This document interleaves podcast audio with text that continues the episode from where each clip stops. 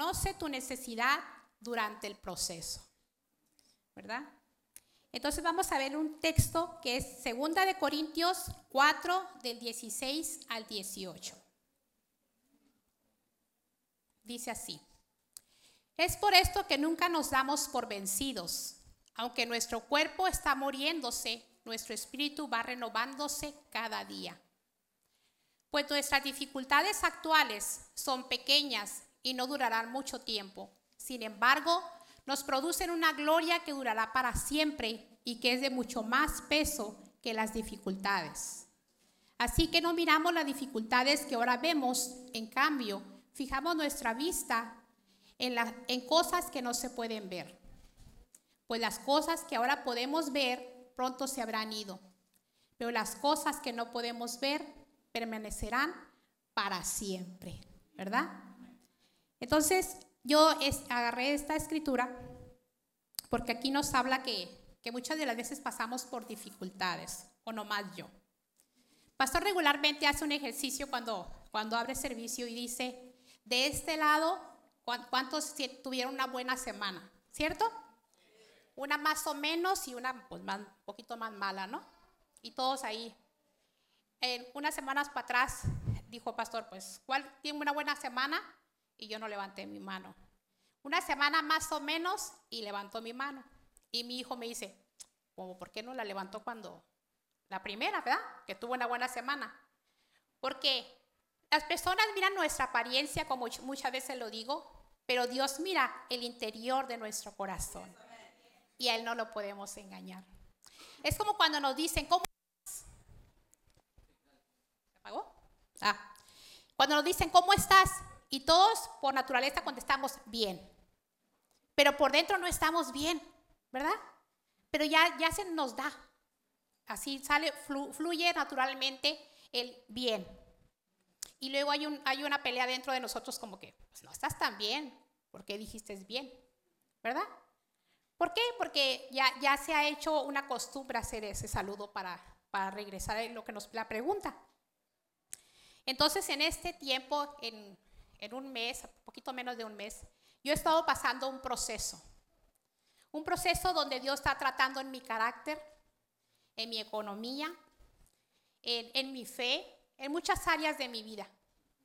Y, yo cuando me dicen me dice para que comparta, a mí me gusta compartir algo que yo paso, ¿no? Porque a lo mejor muchas personas se ponen en mis zapatos. Entonces yo, yo estaba batallando en muchas áreas. Y muchas de batallas que yo tengo es porque ah, desde que yo me quedé viuda, hace 18 años, es, yo he aprendido a, a solucionar cosas sola, ¿verdad? Con la ayuda de Dios, pero sola. Se me descomponía la lavadora, yo la volteaba boca abajo y, y, buscaba algo que estaba desgastado, lo quité y le pedí a Dios, Señor, que sea esto. Iba, lo compraba, lo puse, ay, sí funcionó. ¿No? Porque ya no había alguien a mi lado que dijera, oye, pues checa la lavadora, ¿no? Entonces yo empecé así, que no sabía manejar. Ah, pues en el nombre del Señor de Dios, Señor, llévame con bien a la iglesia, yo tengo que ir. Y mi hijo no me quiere llevar dos veces al día, entonces yo quiero estar allá. Hay que ser sinceros con Dios. Hay que ser, bueno, este hijo no es para que no lo vean feo. Es el grande. Entonces yo era muy sincera con Dios y le decía, necesito manejar. Y me subí al volante, hice una oración y me fui a la iglesia. Y antes era en la Colina Jardín donde yo me congregaba. Llego a la iglesia y, luego me dice el pastor, ¿quién la trajo? Yo sola. Y luego me dijo, ¿y oraron por usted? No, pastor, ore por los que se me atraviesen. ¿Verdad? Yo si me muero me voy para el cielo. Pero, pero así he hecho yo, ¿verdad? He, hecho acción de cosas que a veces me pude haber quedado quieta y pues ¿quién me va a ayudar? he hecho esas cosas. Entonces Dios está trabajando en mí, en que yo confíe más en Él, en que yo suelte más cosas. Para mí era difícil soltar un día de trabajo. A mí me gusta trabajar, a mí me gusta generar. Y porque no me gusta pedir, no me gusta de, a ver hijo, pues dame, no me gusta hacer eso porque no, lo he aprendido desde pequeña, 14 años yo trabajo, no me dieron secundaria, mis padres no pudieron. Entonces yo decidirme a trabajar a los 14 años, investigué sobre un permiso, mi mamá no sabe leer ni escribir, le pedí a una persona que me sacara un permiso y me fui a trabajar a una fábrica de 14 años. Entonces yo dije, de aquí para adelante yo voy a dar, no pedir. ¿Verdad? Entonces cuando vives una vida así, que con la ayuda de Dios sales adelante, es frustrante cuando oh, pues tengo que recortar un día porque quiero dedicarlo a, mi mamá, a, mi casa, este, a dar la clase de los miércoles. Entonces Dios trabaja conmigo en eso. De repente Dios prueba nuestra fe, ¿verdad? Porque a veces no hay nada, nunca me había pasado, ¿verdad? Y Dios lo sabe. Nunca me había pasado en tanto tiempo que yo no tuviera ni un peso en mi bolsa. Y, eso estaba viviendo y era frustrante para mí. Y, alguien dice que los gatos cuando se estresan se les cae el pelo. Pues yo soy una parte gato, yo creo, porque se me cayó mucho pelo. de veras que sí. Porque estaba trabajando algo que no estoy acostumbrada. Estaba metiéndome en algo que no estoy acostumbrada, no es, no es mi modo de vivir. ¿Por qué? Porque estiras el dinero así como que, como si fuera un chicle así, pero a veces ya no da para más, ¿verdad? Y entonces tienes que volver a, a, a, tus raíces, a lo que aprendiste, lo que te ha sacado adelante, que es depositar toda tu confianza en Dios. Pero es un proceso, es un proceso donde somos, donde pasamos, eh, somos probados en diferentes cosas. Pero todo eso, dice la palabra de Dios, que trae crecimiento, trae fruto, ¿verdad? Cuando ponemos nuestra mirada en las cosas que no se ven, nuestra confianza.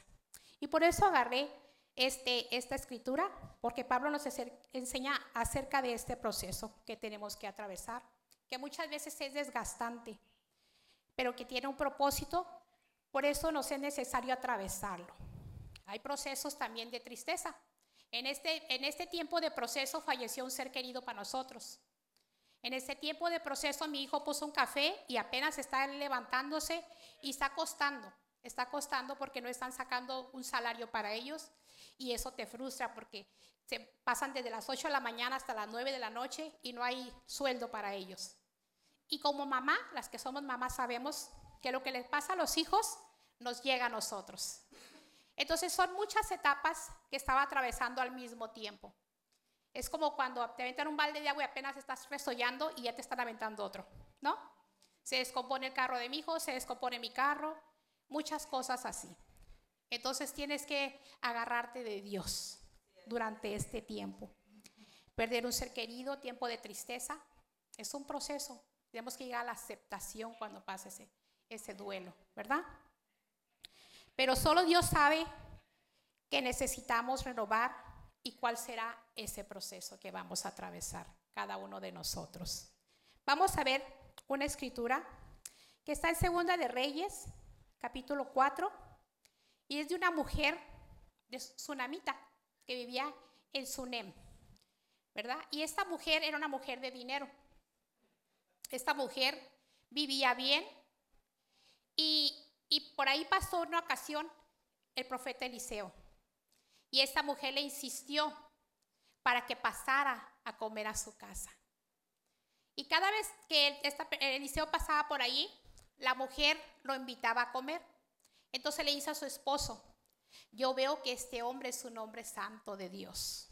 Este hombre tiene algo de Dios, ¿verdad?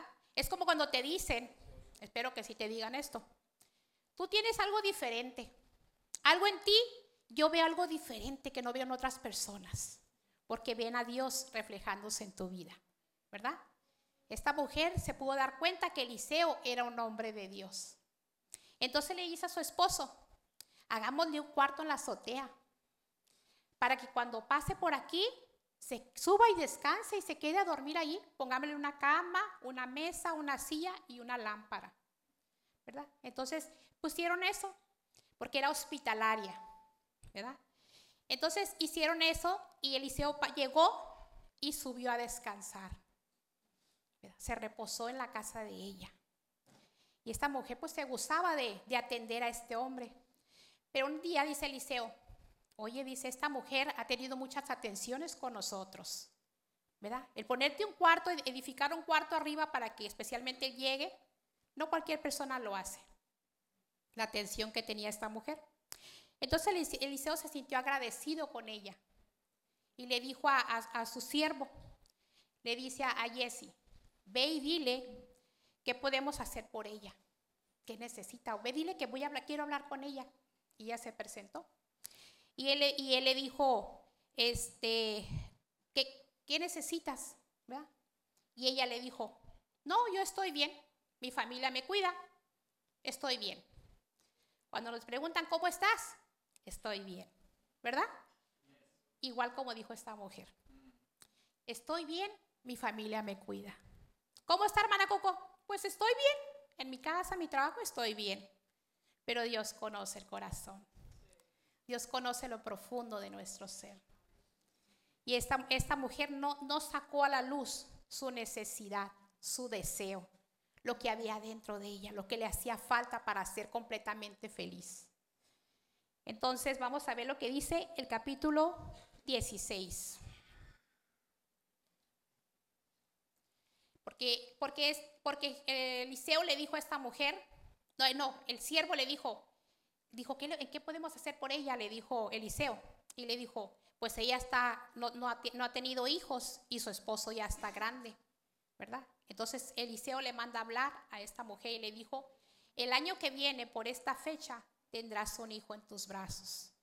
Y ella le contestó, no, Señor mío, exclamó ella, hombre de Dios, no me engañes así, ni me des falsas esperanzas. ¿Qué sigue? Efectivamente, la mujer pronto quedó embarazada y al año siguiente, por esa fecha, tuvo un hijo tal como Eliseo le había dicho. Cierto día, el niño, ya más grande, salió a ayudar a su padre en el trabajo con los cosechadores y de repente gritó, me duele la cabeza, me duele la cabeza. Su padre le dijo a uno de sus sirvientes, llévalo a casa junto a su madre. Entonces el sirviente lo llevó a su casa y la madre lo sostuvo en su regazo.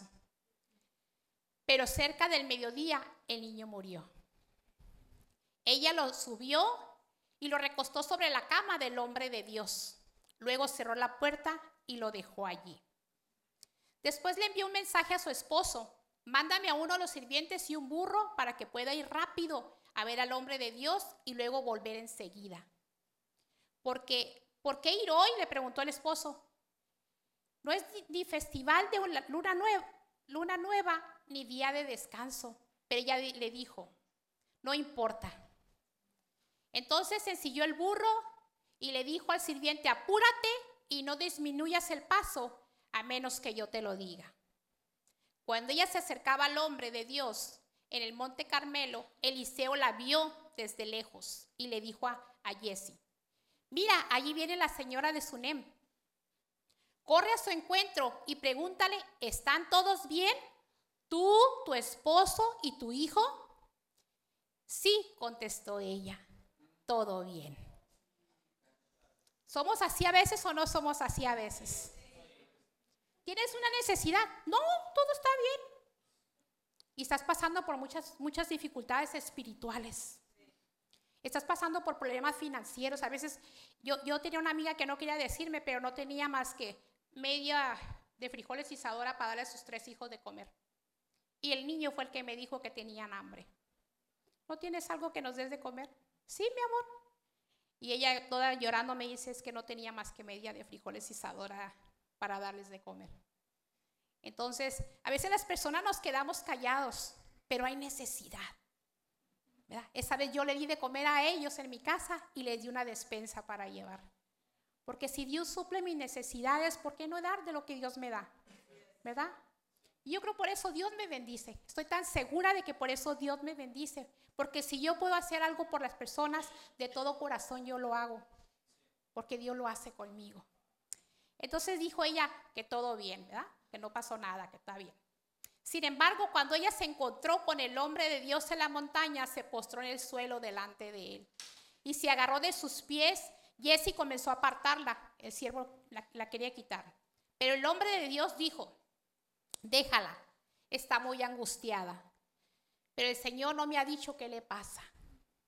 Entonces ella dijo, ¿acaso yo te pedí un hijo, Señor mío? ¿Acaso no te dije, no me engañes ni me des falsas esperanzas? Enseguida Eliseo le dijo a Jesse, prepárate para salir de viaje. Toma mi vara y vete. No hables con nadie en el camino. Ve rápido y pon la vara sobre el rostro del niño. Pero la madre del niño dijo, tan cierto como que el Señor vive y que usted vive, yo no regresaré a mi casa a menos que usted venga conmigo. Así que Eliseo volvió con ella, porque sabía que era una mujer que tenía carácter y que allí iba a estar. Entonces decidió acompañarla.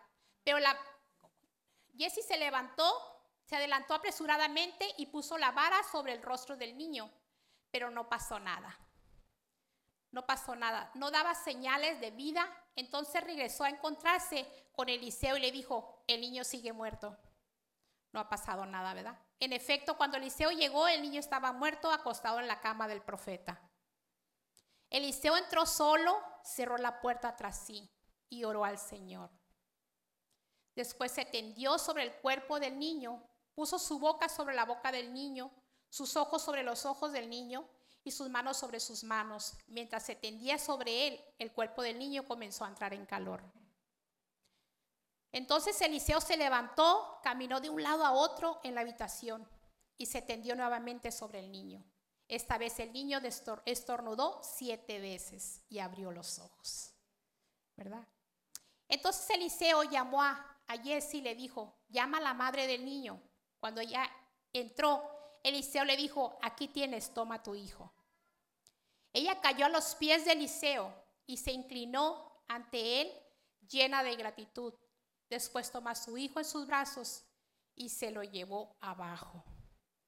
Esa, esa historia está muy tremenda, ¿verdad? Como, como en esta historia, como Dios nos muestra que necesitamos rendirnos a los pies de Dios, que necesitamos ser insistentes durante el proceso, durante la prueba que estemos pasando. No es, no es apartarnos de Él, el buscar más de su presencia. Es permanecer ahí. No me voy a ir de aquí, decía la mujer hasta que tú vayas conmigo. No me voy a mover de lo que estoy en las cosas de Dios, de estarme aferrando hasta que tú me bendigas, Señor. Pastor me dijo días para atrás, ¿cómo estás? Pues estoy batallando un poco la economía. Yo le dije a mi pastor, no, pues vemos cómo te ayudamos. No, pastor, le dije, es un proceso que va a pasar. ¿Verdad? Yo le dije, ¿por qué? Porque yo sé que los procesos que atravesamos no van a durar mucho hasta que nosotros entendamos el propósito del proceso. Necesitamos comprender qué es lo que Dios quiere transformar en nosotros para pasar esa etapa. Y entre más rebeldes estemos, más prolongamos el proceso. Porque Dios nos habla, la voz de Dios es audible y nos dice, mira, tienes que hacerle así. En medio del proceso que yo estaba atravesando, como a mí no me gusta pedir prestado, estaba escuchando a Alejandro y dije, hoy parece que sabe lo que va a hablar, ¿no? Este, a mí no me gusta pedir prestado, es algo que, que me estreso yo. Las personas que me han prestado, que mis patrón me ha prestado dos veces para completar mis carros, de él sale.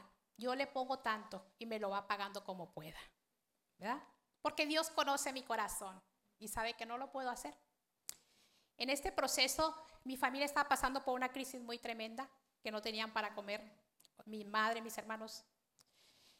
Y, yo no podía ayudarlos siempre de mi mandado, yo les llevo una porción a ellos, a mi mamá, cada que yo voy a mi mandado. Pero ahora sí que bien poquito les podía llevar, no podía hacer más. Entonces mi hermana tenía que pagar un dinero y, ella estaba pidiendo. Dije, no tengo para, para prestarte. Ahora sí no tengo. ¿No te animas a pedirle a, no me pidas por favor eso. No lo puedo hacer.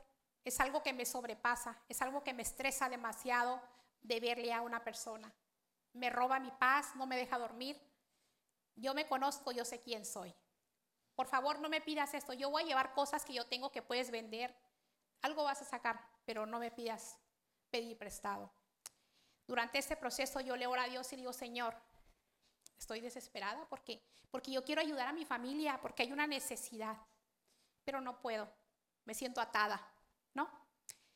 Dios conoce el corazón y me dice, Señor, pues llévala a ver lo de la tarjeta de, de tu mamá. de la pensión, que se le perdió hace mucho tiempo y no la, no la a rescatar. Y, y voy para allá. Entonces, Dios acomoda todas las cosas. Nos pone una persona que trabaja en eso, que conoce a mi hermano. Y en ese mismo día nos dice, no, pues tal día va a estar la tarjeta. Y le digo a mi hermana, porque hubo cambio de bancos. Yo no sé mucho de esos, pero hubo cambio de banco y mi mamá estaba en el otro banco y ahora es otro banco. Y me, le digo a mi hermana, ¿sabes qué? Ve hoy, le dije al día siguiente, ve hoy a checar si quedó algo en el banco. El banco no se puede quedar con el dinero que no es de ellos. Entonces yo no sé, le dije, pero yo estuve orando para que Dios se moviera en esto. Le dije, tienes que ir hoy. No, pues luego voy y lo checo. No, hoy tienes que ir. ¿Sí? Sí, hoy tienes que ir. Y ella debía bastante dinero a mi hermana, porque se, se echó préstamo y luego destapar un hoyo para tapar el otro. Total que debía bastante, ¿no? Pues fue al banco y me dijo, ¿qué crees? Hay 60 mil pesos ahí. Hay 60 mil pesos ahí. Cuando ella me dijo eso, yo, yo estaba en mi trabajo y le di gracias a Dios. Porque Dios sabe mi corazón. Este, y le di gloria a Dios porque, porque no se queda con, con mis oraciones nomás así. Él obra en mis oraciones. Pero no es a mi manera. Algo que tenemos que entender, que cuando tú le pides a Dios que haga algo, no lo va a hacer como tú quieres. A veces tiene que doler para que Dios haga algo bueno de eso. Si yo haya conseguido el dinero, ella no haya aprendido de que ya no puedas pedir préstamos. Entonces, ese proceso yo no lo comprendía, pero yo le oro a Dios con todo mi corazón y Dios se mueve de una manera que yo desconozco. Pero al final, Dios me da lo que quiero. La libró de todos esos pagos que tiene que hacer, ¿verdad? Entonces, esto que les estoy diciendo no es para, quemar a mi hermana. es para que vean cómo a veces le pedimos a Dios, Señor, yo te pido por mi hijo, Señor, que tenga salvación su alma. Y Dios empieza a trabajar de una manera diferente en el hijo, está batallando y nosotros, ay, es que mi hijo, y le queremos ayudar a Dios. Pero todo tiene un porqué. ¿Por qué Dios hace las cosas? ¿Qué Dios está moviendo de esta manera? No lo entiendo. Pero al final de cuentas Dios hace lo que tú le pides. Así es, así es este proceso que yo estaba atravesando. Que yo no quería hablar de esto, yo tenía de hecho otra predicación. Pero tengo que ser también flexible a la voz de Dios. Y estuve batallando y batallando porque yo quería otra predicación. Me gusta hablar de lo que yo paso, pero esto es algo que, que no es tan grato para mí compartir, pero Dios sabe por qué, ¿verdad?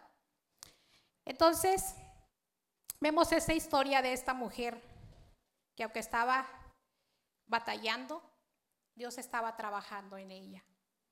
Porque esta mujer, al final de cuentas, fue insistente insistente con el hombre de Dios. Ella sabía que él tenía ese milagro para ella. Ella sabía que su confianza estaba en él, no en el siervo, porque el siervo fue y hizo lo que Eliseo le pidió, pero su confianza estaba en el hombre de Dios. Nuestra confianza tiene que estar en el hombre de Dios, en Dios. Hace rato durante las alabanzas se sentía tan tremendamente la presencia de Dios. Yo la pude sentir. Pero tenemos que estar con, un sentido audible espiritual. Dios viene y quiere tocar tu corazón. Dios quiere transformar tu vida, quitar tu lamento y cambiarlo por gozo. Yo siempre he dicho que cuando entramos por esa puerta nosotros vemos el, el, exterior, pero Dios mira el interior de cada persona. Dios sabe qué cargas tenemos interiormente. Expresa tu necesidad a Dios, necesidad espiritual, o necesidad material. ¿Cuál es tu necesidad en este momento? Tenemos que ser específicos, específicos, sinceros, sin que nos dé pena hablar con Dios, sin darle tantas vueltas al asunto, porque realmente a veces nos da pena decirle a Dios estoy batallando con esto, pero Dios nos conoce tan perfectamente que Él sabe con lo que estamos batallando. No hay nada que Él no sepa. ¿verdad? Dice Mateo 6, 8. ¿Qué dice la escritura ahí?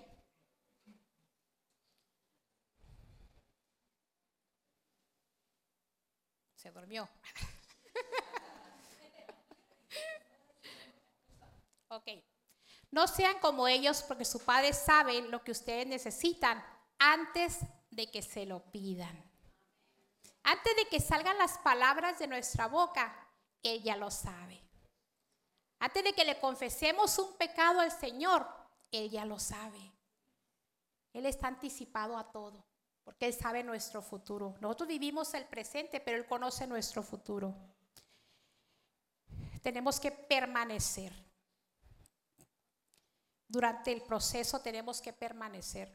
Muchas personas son procesadas, están batallando y en vez de afirmarse con Dios se alejan de Dios.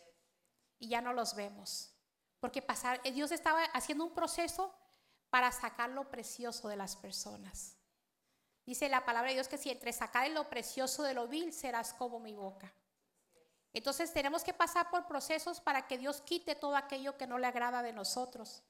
Pero muchas personas batallan en el proceso y mejor se alejan. No, esto está muy, muy fuerte, mejor me voy y se alejan de Dios. Tiran la toalla, como decimos, ¿no? Y para esto no hay lugar para la queja. Durante el proceso no, no, existe un lugar para la queja. A veces batallamos y todo, y, y, a veces muchas personas reniegan. ¿Sabes qué, Señor? Pues yo le digo, pues tú sabes mi necesidad, nomás tengo tanto y, y tengo que pagar esto, esto y esto y esto pero tú sabes mi necesidad. ¿Pero para qué me voy a estar quejando? Ay, pues voy a la iglesia. No, porque hemos de bendecir a Dios nomás en las buenas y no en las malas. ¿Verdad? Si Dios es el mismo en las dos situaciones. Así es que no existe lugar para la queja. ¿Por qué? Porque no hay proceso que se prolonga más del tiempo requerido por Dios. La queja lo que acarrea consigo es frustración. Si nos quejamos, nos vamos a frustrar más y menos avanzamos. Por eso hay que ser agradecidos con Dios, aún en medio de las dificultades. Y tenemos que mantener un espíritu humilde. Primeramente por nuestra necesidad de Él, reconociendo siempre que si nosotros sin Él no somos nada, y que no va a pasar nada en nuestras vidas que Él no permita. Yo, yo en esta mañana está diciendo, Señor, tú no sabes que yo, tú sabes que yo sin ti no soy nada, Señor. Yo vengo y me paro, pero tú tienes que hablar porque tú los conoces a todos perfectamente. Yo no, ¿verdad? Entonces un espíritu humilde le da lugar a Dios en tu situación.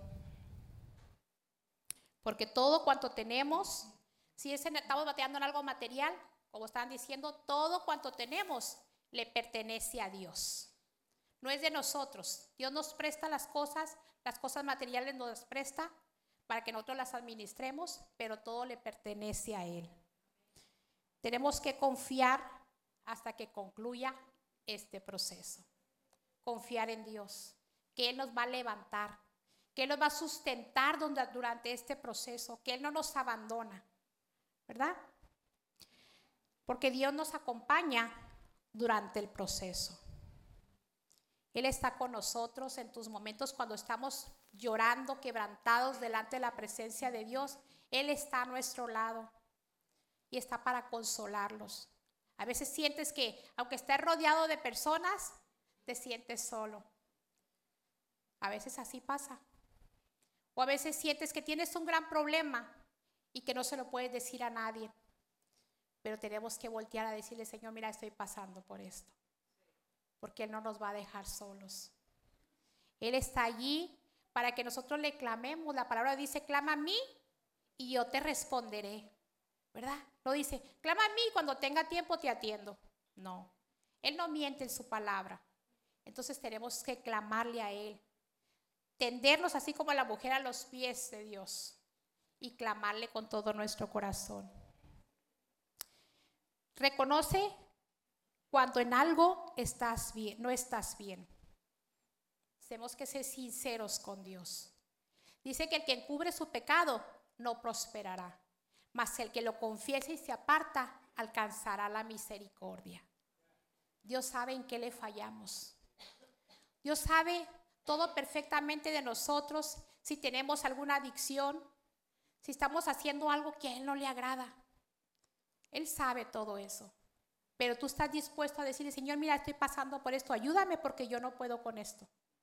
Esto me supera y no sé cómo trabajarlo, Señor, pero yo te lo dejo en tus manos. Dame la fuerza de voluntad, dame el, el coraje para romper con esto.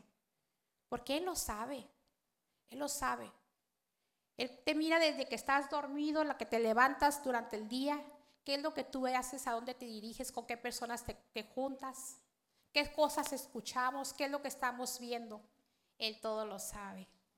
Entonces, ¿por qué no venir con Él y decirle, sabes que estoy batallando con esto, Señor? Ayúdame, fortaléceme en mi fe, guíame, Señor. Tenemos que aprender a ser obedientes durante este tiempo. Lo que Dios quiere que hagamos.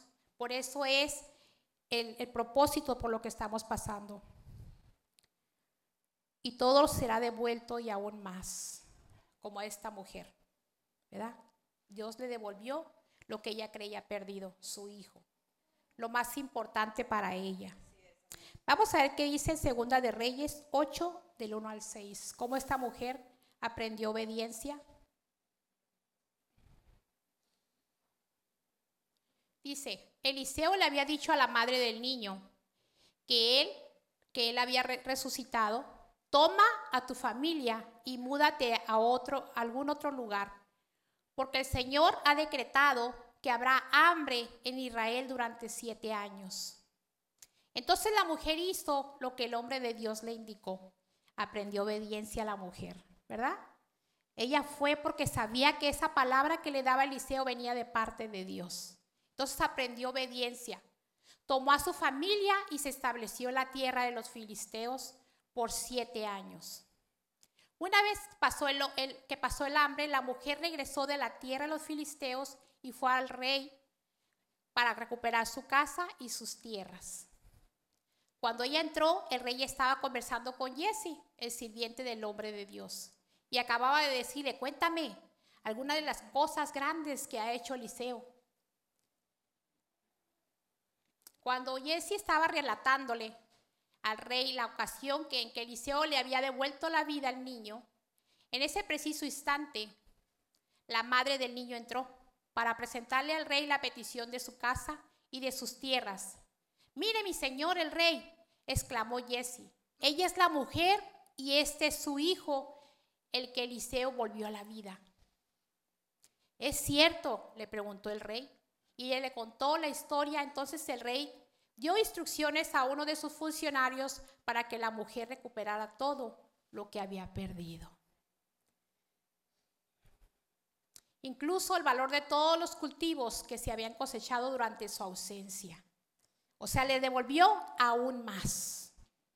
Entonces, durante el proceso podemos perder cosas, pero aún más Dios nos va a retribuir si somos persistentes en el proceso, si estamos allí, si nos anclamos en Dios. Dios nos va a dar más, nos va a bendecir nuevamente, porque Él no se queda con nada. Nos detiene a veces las cosas porque quiere trabajar con nosotros en nuestro carácter, en nuestra fe, en nuestra confianza pero todo será retribuido. Y, es tan bonita, si usted tiene, vuelva a leer en su casa esta historia y aprenda de esta mujer. Dios conoce su corazón. Dios conoce por lo que usted está atravesando en esta mañana. Él sabe por lo que usted pasa. Él sabe cada lágrima que usted sale de sus labios, de sus, de sus ojos, por qué está pasando esa situación. Pero dígale a Dios que lo ayude. Dice, dice, si no tiene fe, pídele al Señor y Él le va a dar la abundancia. Que le fortalezca su fe para que no desmaye. Gracias por escucharnos. Si te gustó el mensaje o sabes de alguien que debería escucharlo, compártelo. También te invitamos a que nos sigas en nuestras diferentes redes sociales que te estaremos compartiendo en la caja de descripción y así puedas acompañarnos en nuestros siguientes eventos. De nuevo, gracias por apartar un tiempo para escuchar lo que Dios tiene para ti. Ten una bendecida semana.